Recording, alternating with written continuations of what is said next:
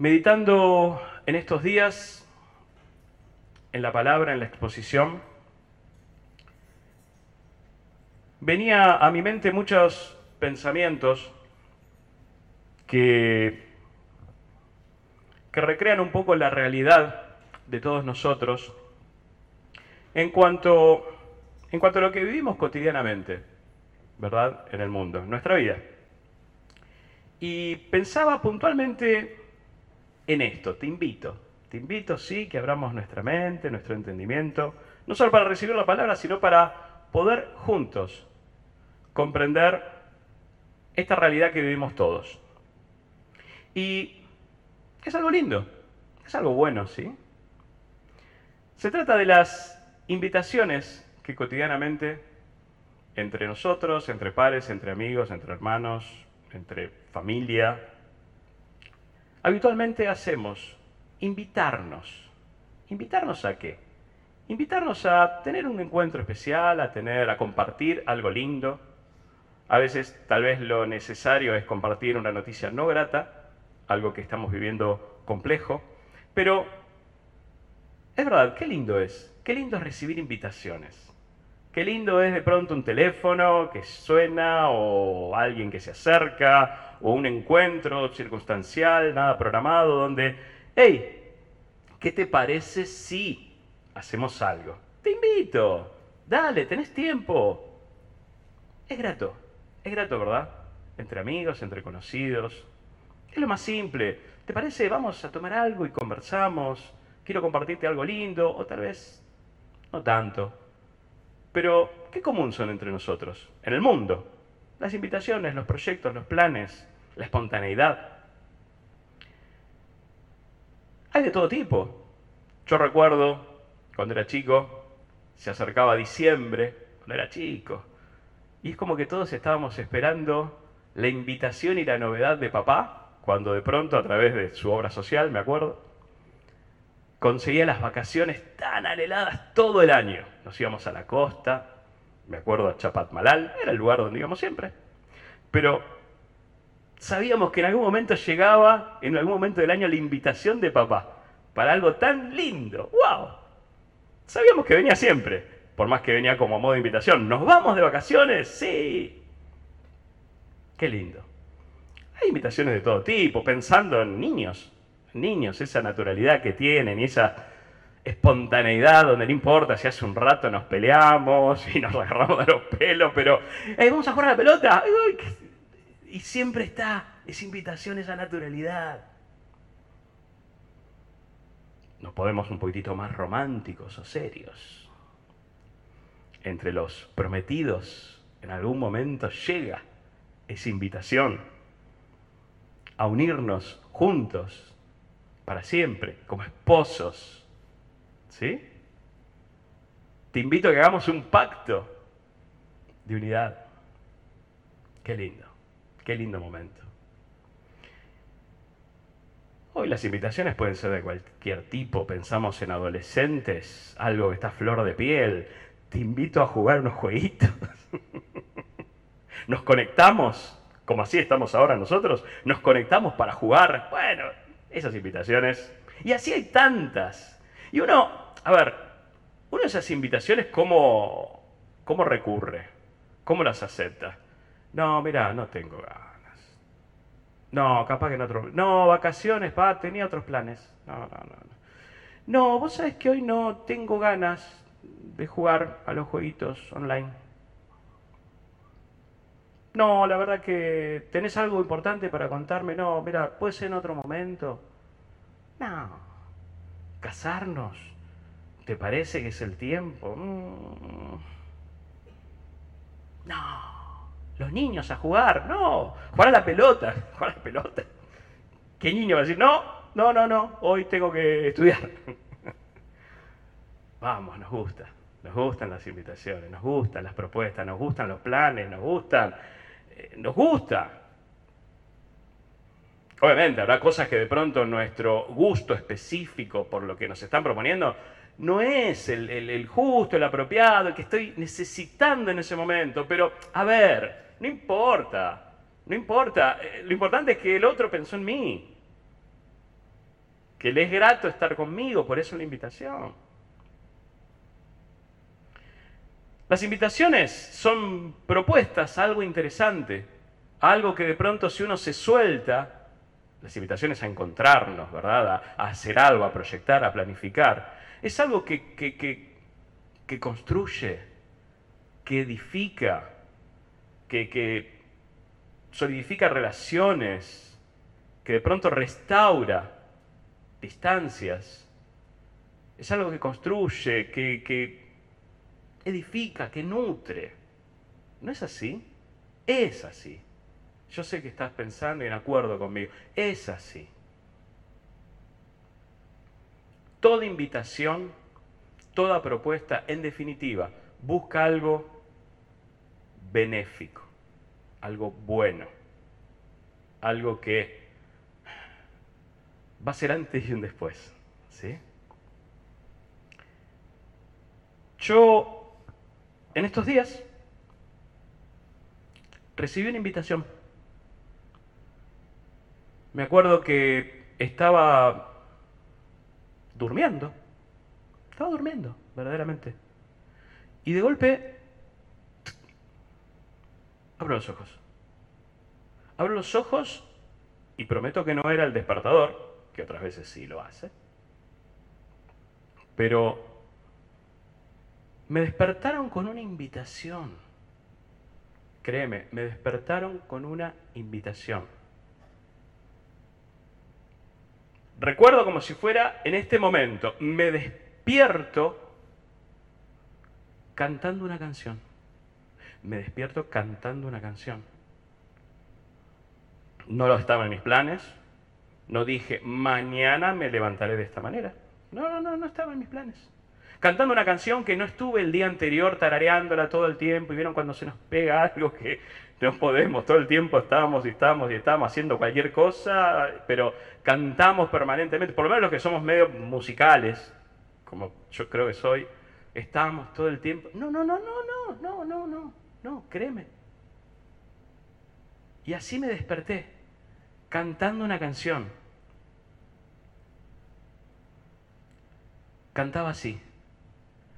Ven a adorar al que resucitó, la luz del mundo que nos rescató.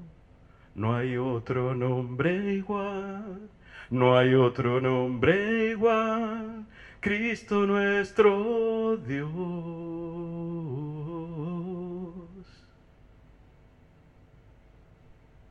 Así me desperté. Así y fluía, y fluía, y fluía. No podía dejarlo. Me despertaron con una invitación. Ven a adorar al que resucitó.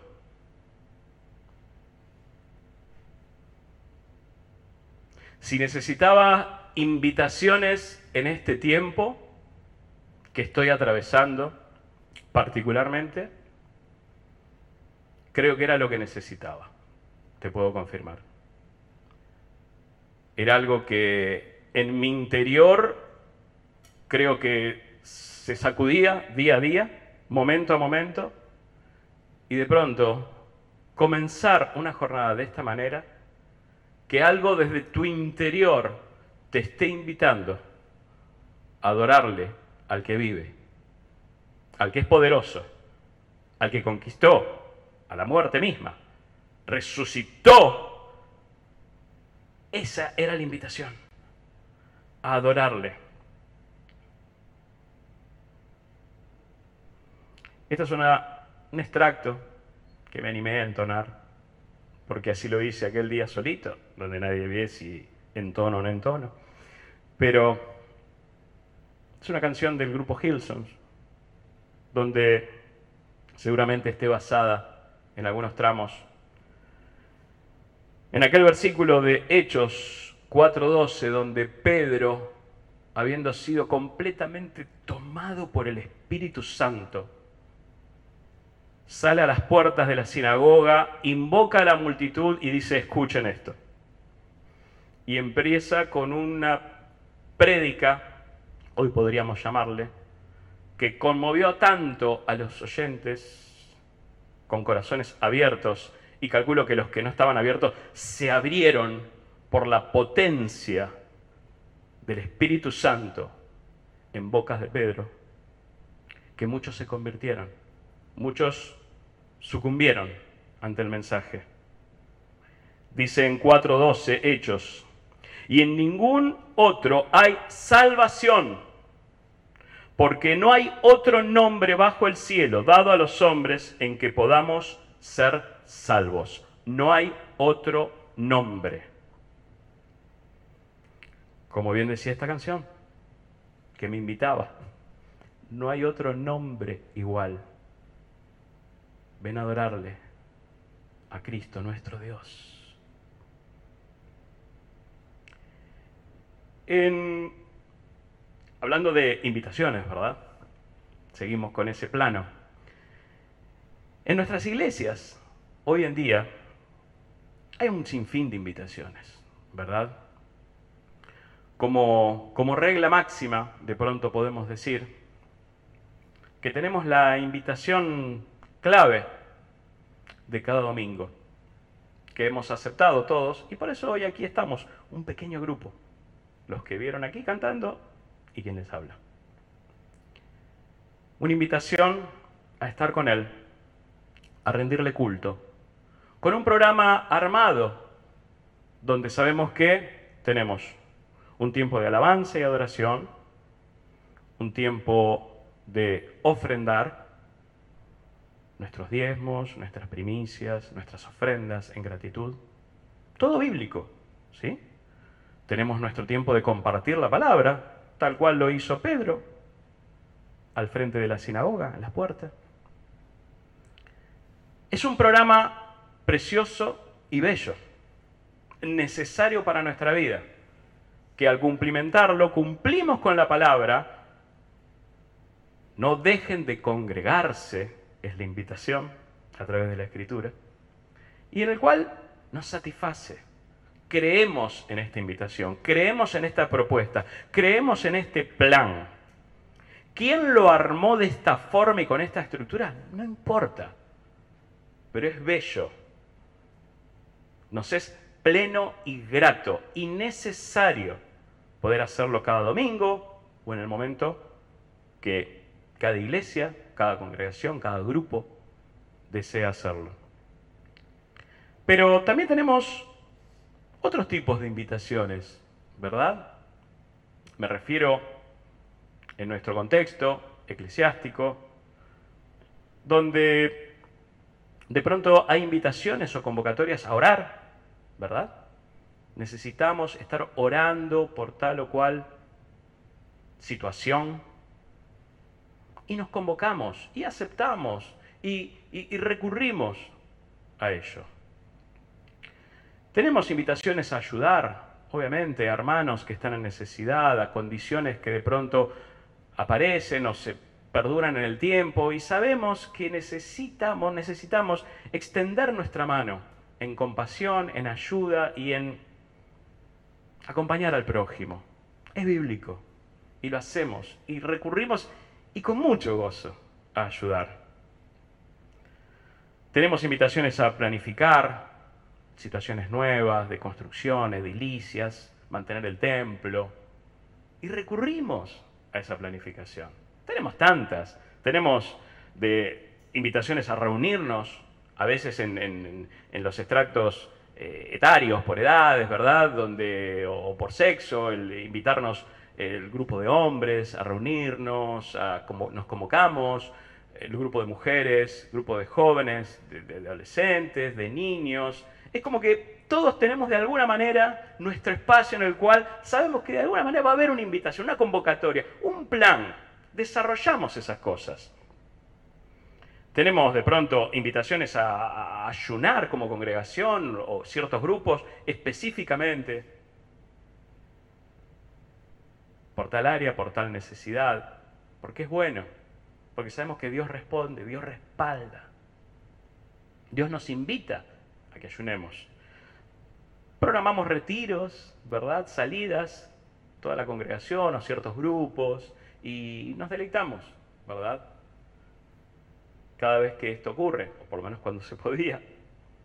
Y tenemos, no sé, infinidad, no, no, no sé, cosas que pueda estar olvidándome, eh, invitaciones a interceder, orar. Hay invitaciones de todo tipo planificaciones que ya sea nuestra iglesia o cualquiera de los que nos están escuchando o por todo el planeta cristiano, sabemos que tenemos esta tipificación de invitaciones, de convocatorias. Yo recuerdo en nuestra historia como iglesia una invitación muy preciosa que supimos tener hace mucho tiempo. Era una invitación a unirnos fuera de programa, fuera de estructura, fuera de planificación, para juntarnos aquí en el templo o en el lugar que dispusiéramos. Nos convocábamos para nada más y nada menos que para adorar. Para adorar. Eh, es algo que hacemos todos los domingos, ¿verdad?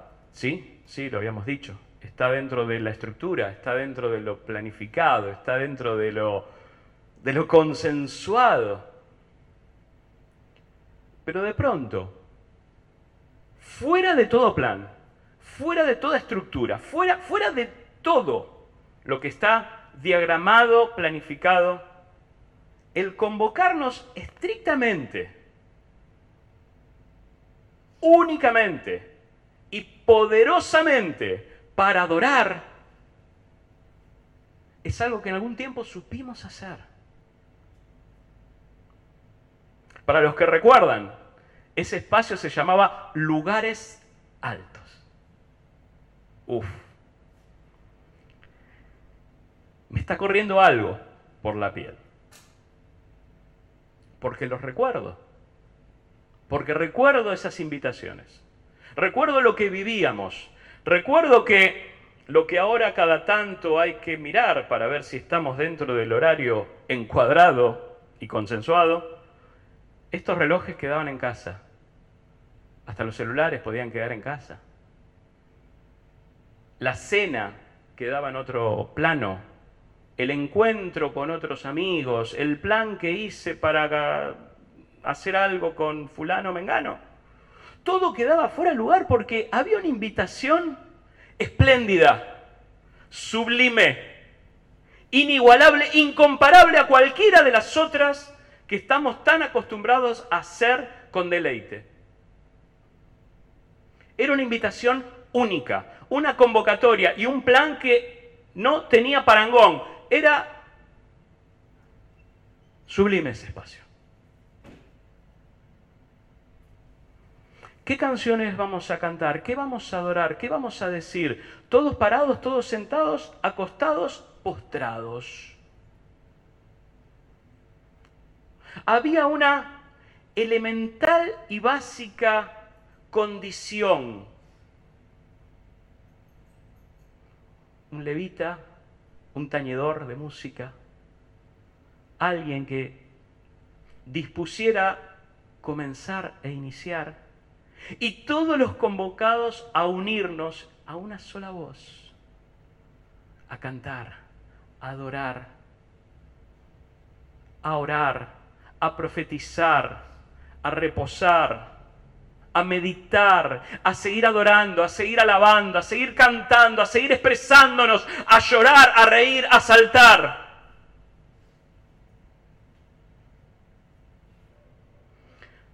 Porque cuando nos ponemos a adorar, las aflicciones se iban. Yo estoy con dolores, venía a adorar. Venía a adorar, hermano. Yo estoy afligido, acabo de perder. ¿Acabas de perder? Te propongo venir a encontrar. Te propongo venir a recuperar.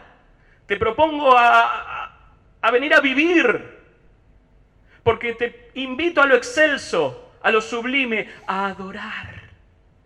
a nuestro Dios. Y todo lo demás que podía quedar en carpeta, por más importante que fuese, si era una respuesta, se recibía. Si era una sanidad, se recibía. Si era un consuelo, se recibía. Si había alegría, había el triple de alegría. Porque era una invitación a llegar y a vivir y disfrutar un momento en los lugares altos.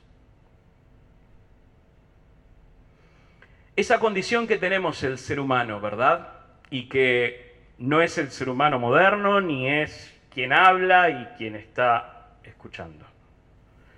Es una, es una situación humana. Lo que es bueno, nos encargamos, lo que es lo bueno, ¿sí? Nos encargamos nosotros mismos, nosotros mismos, de pincharlo, de eliminarlo, de ensuciarlo, de ponerle un estigma, de discontinuarlo. No busquemos culpables entre nosotros. Ya le pasó a Adán y Eva. No, fuiste vos, no, fuiste vos. Fue ella, fue él. Fue, no, no me cuidó, no estuvo conmigo. Fue ella, no la puedo dejar sola. Y es así el ser humano. Tenían el lugar perfecto, ideal.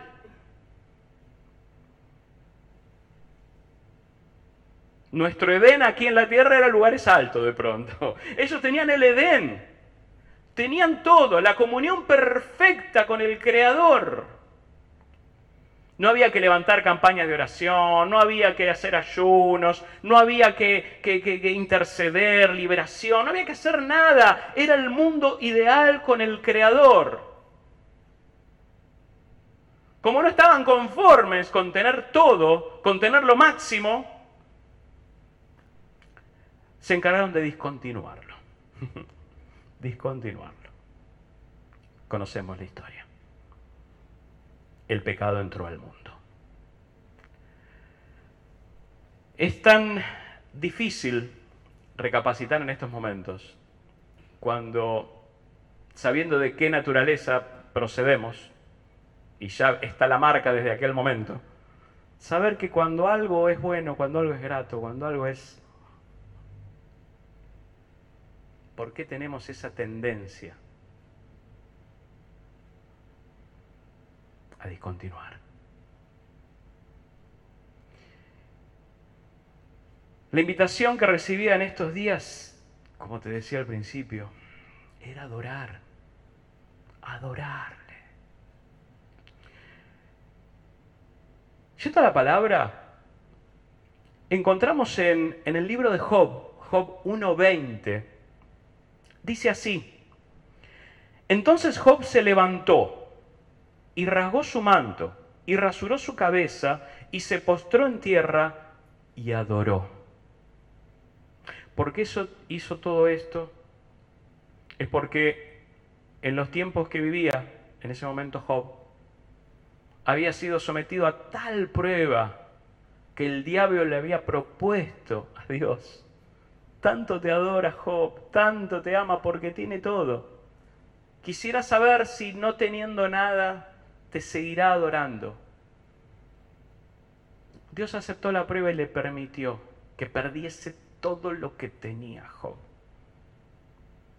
Sus hijos, sus siervos, su hacienda, su ganado, su riqueza, su tierra, todo, todo perdió. En ese mismo momento de adversidad total, rasgó su manto, rasuró su cabeza, se postró en tierra y adoró. En esos momentos que vivimos muchas veces, cual Job, nos ponemos a adorar.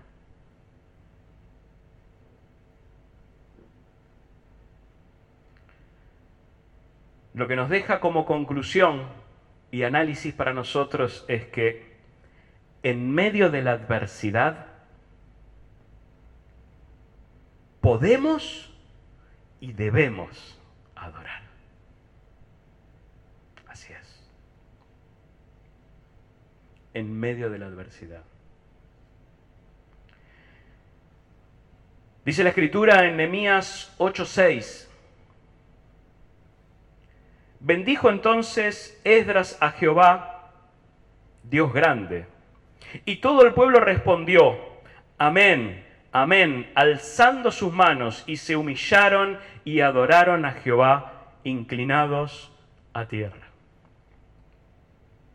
El conductor del pueblo en ese tiempo, Nemías, acababan brevemente y poco tiempo, acababan de reconstruir las murallas que habían perdido después de tantos años de guerras, de batallas, de desencuentro, porque ahí es el punto, desencuentro de el pueblo de Dios con su Dios. Por eso es la ruina, representado en las murallas.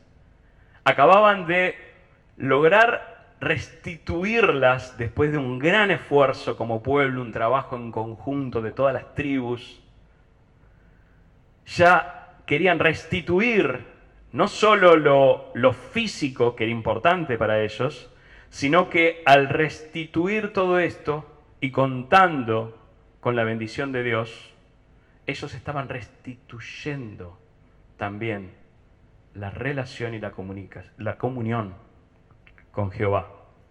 Por eso es que al finalizar, es a través de Esdras que hacen esta oración, este encuentro, y como veíamos, el pueblo respondía al clamor de quien dirigía, amén, amén, alzando sus manos, y todos se humillaron y adoraron, inclinados a tierra.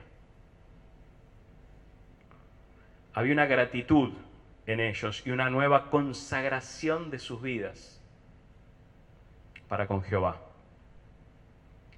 Con lo cual podemos decir que cuando hay gratitud, y consagración en nuestras vidas, podemos y debemos adorar.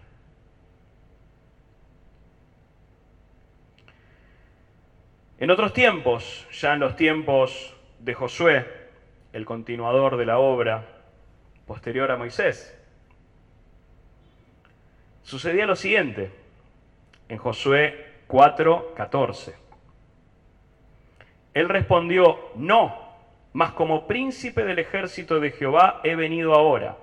Entonces Josué, postrándose sobre, sobre su rostro en la tierra, le adoró y le dijo, ¿qué dice mi señor a su siervo? Y el príncipe del ejército de Jehová respondió a Josué, quita el calzado de tus pies, porque el lugar donde estás es santo. Y Josué así lo hizo. Josué estaba en ese momento en, dirigiendo al pueblo en una previa muy importante. Estaban a punto de conquistar Jericó, ciudad amurallada, pero como no existía otra, con tremendas murallas imbatibles, altas, gruesas, impenetrables, donde no había nadie que pudiera ingresarles y atacarlos el mandato de Jehová era que iban a conquistarla.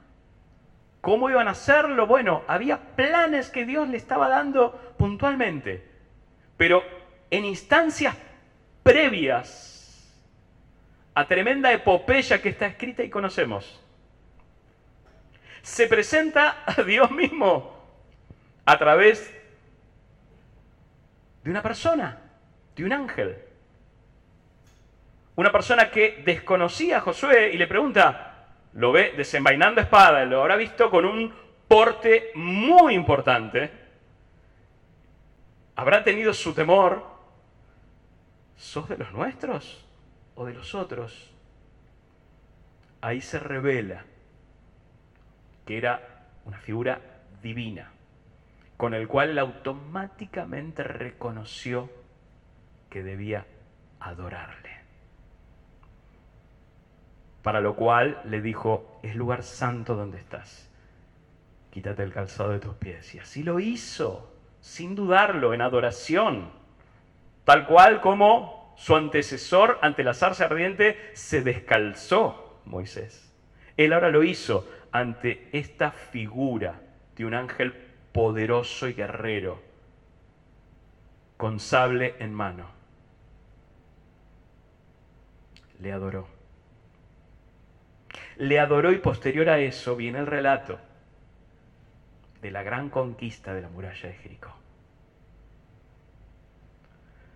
Por eso, si me permitís, podemos decir que ante la conquista, ante la conquista, podemos y debemos adorarle.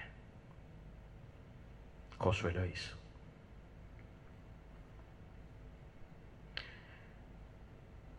En el libro de Samuel, en el segundo libro de Samuel, segundo de Samuel 12, 20, dice así. Entonces David se levantó de la tierra y se lavó y se ungió y cambió sus ropas, entró a la casa de Jehová y adoró. Hablamos de David, el gran David, ese hombre incomparable, por una comunión, un afecto y un amor a su Dios tremendos. Seguía siendo David de la raza humana, igual que nosotros, igual que Adán y Eva. Y obviamente llegó el día donde el gran David se desmoronó en su carne, pecó grandemente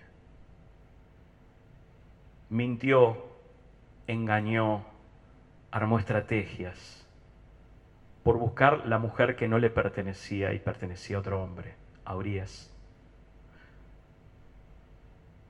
Tan descabellado fue su plan y su locura, el gran David, que hasta lo mató. Ni siquiera él se animó a hacerlo, mandó a matarlo como, como un gran error que cometimos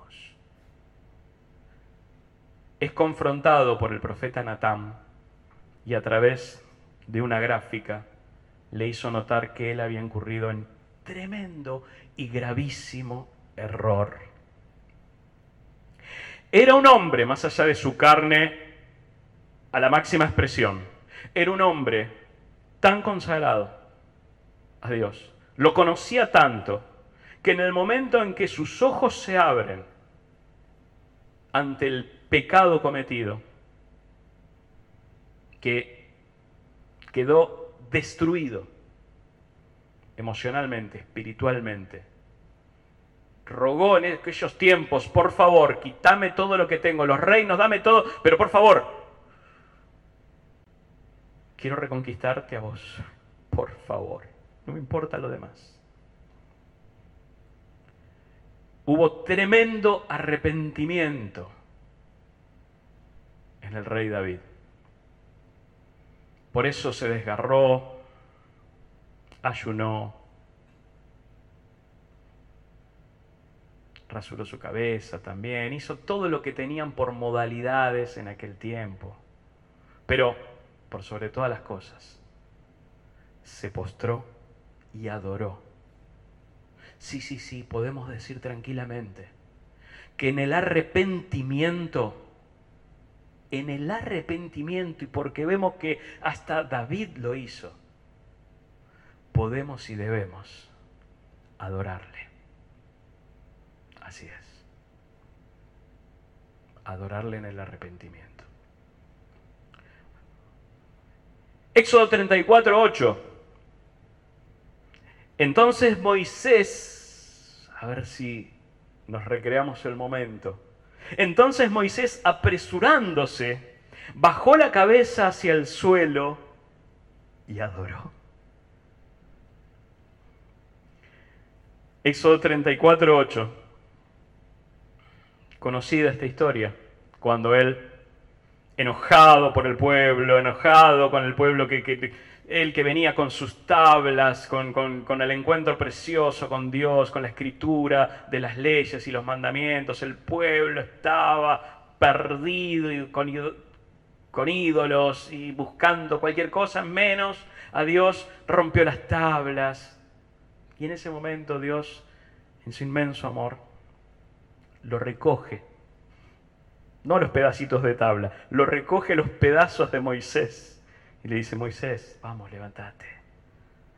Moisés, estás para otra cosa. Moisés, ¿sabes qué vas a hacer? ¿Vas a volver a hacer las tablas que rompiste? Las vas a volver a hacer. Y vas a darle la ley a mi pueblo. Entendió que más allá de que esto fue algo muy fuerte, una falla ante Dios, un, un descontrol de su temperamento, Jehová lo estaba perdonando, lo estaba rehabilitando. Podemos decir entonces que en el perdón, en el preciso momento del perdón, podemos y debemos adorar tal cual Moisés lo hizo. Es así. Vamos un poco al Nuevo Testamento, lo encontramos a Santiago. En Santiago 5:14 podemos encontrarnos con esto con esta propuesta, con este plan de Santiago. Dice el 14, ¿está alguno enfermo entre vosotros? Llame a los ancianos de la iglesia y oren por él, ungiéndole con aceite en el nombre del Señor. ¿Está alguno entre vosotros afligido? Haga oración. Bien. ¿Está alguno alegre? Cante alabanzas.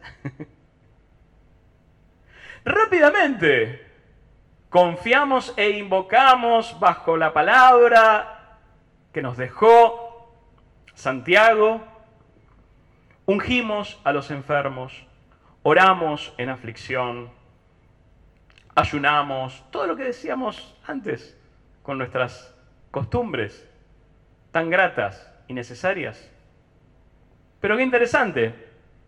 Dejé para lo último. ¿Alguno está alegre? Cante alabanza. ¿Alguno está feliz? Adore. ¿Alguno está feliz? Cante, salte y baile. Adore a Dios. Si está feliz. Cuando estamos felices, ¿nos ponemos a adorar?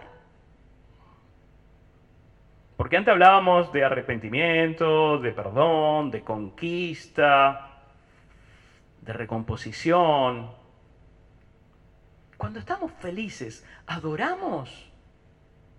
Obviamente que le damos gracias a Dios cuando, cuando logramos aquello tan anhelado y esperado, pero, a ver, pensá en tu interior. Adoramos. Abrimos ese espacio como está sugiriendo entre las sugerencias que tantas seguimos al pie de la letra, que nos decía Santiago, cuando estamos felices, adoramos. Podemos decir juntos que en el medio de la alegría y del gozo y la satisfacción podemos y debemos adorarle a Dios. Hablando de alabanzas, en Hechos 16:25 se registra también un momento imponente en la vida de Pablo.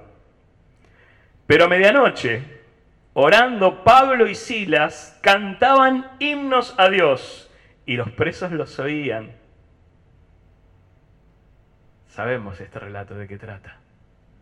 Estaban en Filipos encarcelados, injustamente encarcelados por predicar la palabra.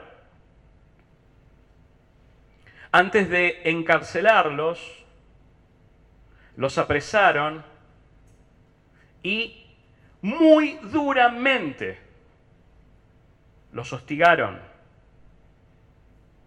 Les infligieron muchos dolores, muchos azotes, para que sufran y vean el rigor de lo que es no obedecer lo impuesto. Y después de haber sido bien azotados, encarcelados, privados de la libertad, sin saber qué sería de sus vidas, estos hombres a la medianoche, en plena reunión de oración y alabanza, empezaron a cantar himnos. Himnos. Sabemos cómo se desata después la historia. Un gran terremoto hizo vibrar tanto todo el, escenario donde estaban que se abrían las rejas se descontroló todo. El carcelero, viendo que era un descontrol, se quería matar. Y ellos le dijeron, tranquilos, tranquilos, no nos vamos a ir. No, no nos vamos a ir. Nosotros no hicimos esto para que se abran las cadenas y, todos se vayan y vos tengas un problema y te quieras matar y te quieran echar del trabajo. No lo hicimos por eso. Nosotros lo hicimos porque bajo toda circunstancia, aún en medio de la opresión que estamos viviendo, por ser injustamente azotados y encarcelados, nosotros con nuestra naturalidad estábamos simplemente adorando a nuestro Dios. conmovido por este relato y por la realidad que, estaba ante él, el carcelero dijo, quiero lo que vos tenés. Por favor, esto es nunca visto. Y a través de ese momento, una nueva alma ganó el cielo. Conclusión, en la opresión, quizás no la cárcel, porque ninguno de nosotros estemos ahora, tal vez, en la cárcel. Estamos viviendo otro tipo de cárcel, no la física, la espiritual, la emocional, la física. En definitiva es una opresión que nos está invadiendo. En medio de la opresión, ya lo vimos con Pablo y Silas, en medio de la opresión, podemos, podemos y debemos adorarle.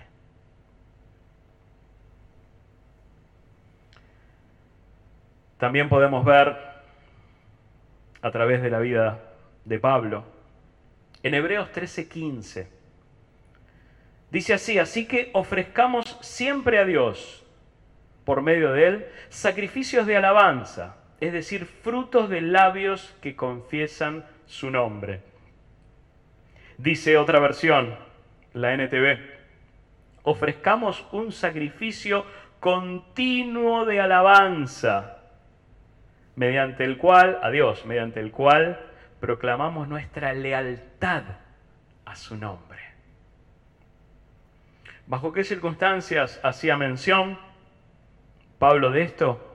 Era cuando a través de Hebreos 13:15, en este libro Pablo está haciendo como un compendio, un resumen de los deberes cristianos, de los deberes tuyos y míos, tal vez, donde con un pleno conocimiento, con un pleno conocimiento de lo que cantamos, de lo que decimos, lo que leemos, lo que recibimos, lo que hemos practicado en el mucho o poco tiempo que podamos tener en el camino del Señor. Sabemos que somos por fe salvos porque la salvación es de Dios. La salvación es a través de la cruz del Calvario. Jesús conquistó para nosotros la salvación. Somos salvos por gracia, sin haber hecho nada. Por eso es que con ese entendimiento, con esa racionalidad, es nuestro deber. Es nuestro deber estar en un permanente y continuo sacrificio de alabanza y adoración a nuestro Dios. Adorarle por eso, tan siquiera, tan siquiera por eso. Porque somos salvos. Adorémosle. Esta es la gran invitación que tenemos en este día. Invitación a la adoración, invitación a la alabanza, invitación a un encuentro especial y continuo con Dios. Hay un último momento que deseo compartirte y reflejar. Ya no estaremos de pronto viendo en las invitaciones, como nos pudo haber hecho Santiago, invitaciones o ejemplos de los momentos cumbres de la vida del hombre, tuyo y mío, donde debemos proceder a la adoración permanente a través de diferentes hombres de Dios, diferentes siervos. Pero no quiero terminar sin rescatar y compartirte un momento cumbre durante los tres años de ministerio de nuestro Señor Jesucristo. Este relato sucede en un momento muy especial, en un encuentro que superaba las diferencias entre pueblos, naciones, etnias que existían entre hebreos y samaritanos. Había choque, había, había, un, había una electricidad en estos pueblos, una rispidez basado en, no sé, pero existía. Como puede existir en cualquiera de nosotros, en cualquier naturalidad de relación. Hubo un encuentro muy importante entre Jesús y la samaritana. Un encuentro poderoso, un encuentro espiritual.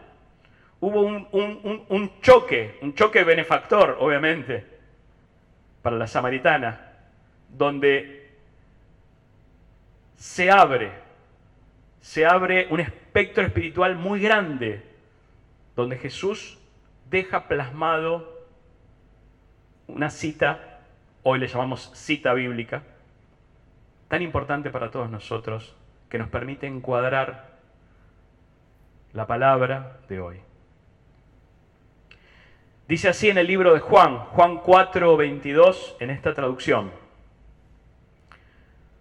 Jesús dice así, Ustedes, le habla la samaritana, ustedes los samaritanos saben muy poco acerca de aquel a quien adoran, mientras que nosotros, los judíos, conocemos bien a quien adoramos. Porque la salvación viene por medio de los judíos. Pero se acerca el tiempo, de hecho ya ha llegado, cuando los verdaderos adoradores adorarán al Padre en espíritu y en verdad. El Padre busca personas que le adoren de esa manera. Pues Dios es espíritu. Por eso todos los que lo adoran deben hacerlo en espíritu y en verdad.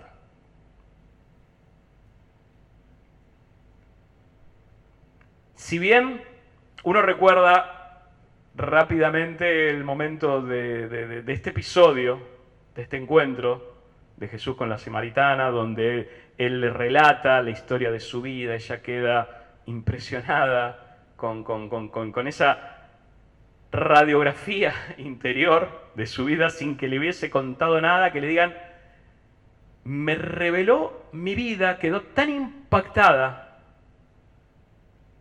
conocemos la historia, ella, luego del encuentro con Jesús, va, habla con su familia, con sus seres queridos, sus seres queridos impactados también. En definitiva, lo que logra Jesús ante un rival étnico, podemos llamarle, o de pueblo, él vence las barreras de toda diferencia e irrumpe en la vida de una samaritana de esta manera conquistó su vida, conquistó el amor de la samaritana y conquistó la conversión, como llamamos hoy en día, de todos los que estaban por detrás de ella. Pero creo que aquí lo importante, lo que revela, lo, lo, que está en el lugar alto, ¿sí? De este momento épico en la administración de Jesús, es el momento preciso en la declaración firme, contundente, que aprovecha Jesús para decirle, ¿sabes qué? Ustedes adoran sin saber qué adoran, ni cómo adoran, ni por qué adoran. Eso es una particularidad, dicho sea de paso, que era o es muy del mundo oriental, como tantas veces nos explicó el pastor Andrés.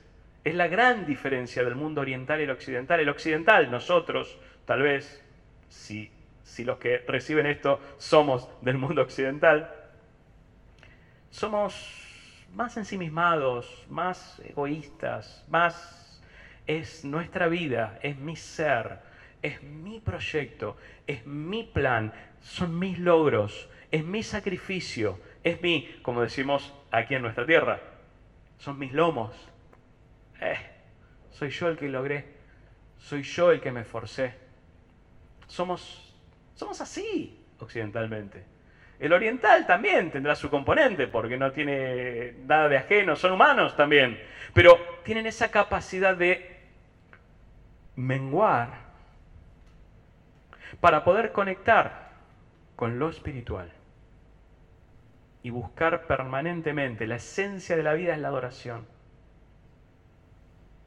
Por eso es que Jesús, sabiendo que esta mujer era una adoradora, ¿te puedo corregir en algo antes que te vayas? ¿Te puedo corregir en algo, samaritana?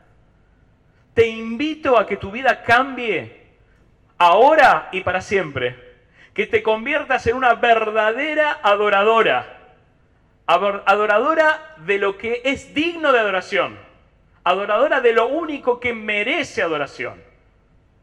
Adoradora de que él verdaderamente la está buscando y la necesita y la quiere. ¿Por qué? Porque necesita ser adorado Dios. Dios sin tu adoración y sin mi adoración. Te pregunto, ¿seguirá siendo Dios? Por supuesto que sí.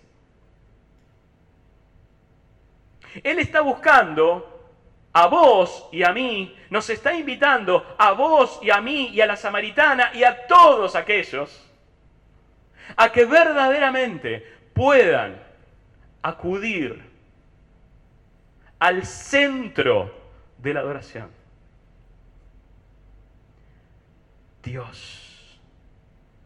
Cristo para nosotros, el único camino para llegar al Padre, a Dios. Es reconociendo a Jesús como nuestro Salvador y adorarle, y adorarle. Adorar la Trinidad, adorar al Dios Trino, Dios. Que esto pueda ser la verdadera y única invitación que en lo personal tanto me ha deleitado a mí, irrumpiendo en mi vida, invitándome, mi propio espíritu de por dentro había sido invitado y mi espíritu me despertó, invitándome a adorarle, a adorarle al Cordero de Dios, a adorarle a aquel que resucitó, a adorarle al poderoso, al conquistador Porque hay una realidad, hermano. Él venció al infierno, perfecto. Pero venciéndolo y pudiéndose acercar a mi vida, Él me conquistó. Él me conquistó. Yo hoy lo amo porque Él me amó primero. No lo digo yo, lo dice la palabra. Yo lo único que hago es afirmar lo que es así. Yo lo adoro. Porque Él me amó primero. Yo le busco, como cantábamos hoy. Vengo hoy a adorarte. Necesito adorarte. Te busco hoy porque necesito. No necesito ya que nadie me invite a adorar. Por más que... Excelente si eso ocurre. Si recibo de aquí en más esas invitaciones como las supimos tener y recurrir a los lugares altos. Yo Deseo hoy adorarle yo, buscarle hoy en la dificultad, en dolor, en la enfermedad, en la falta de respuesta, tal vez a tantas peticiones, en los anhelos, en los planes que tenemos, en todo lo que estás esperando, en todo lo que estás anhelando, en todo lo que aún no visualizás. Sostenete a través de la fe, que es la convicción de lo que no se ve y la certeza de lo que se está esperando. Eso es a través de la fe. Y en la fe, adorale. En la fe, adorale.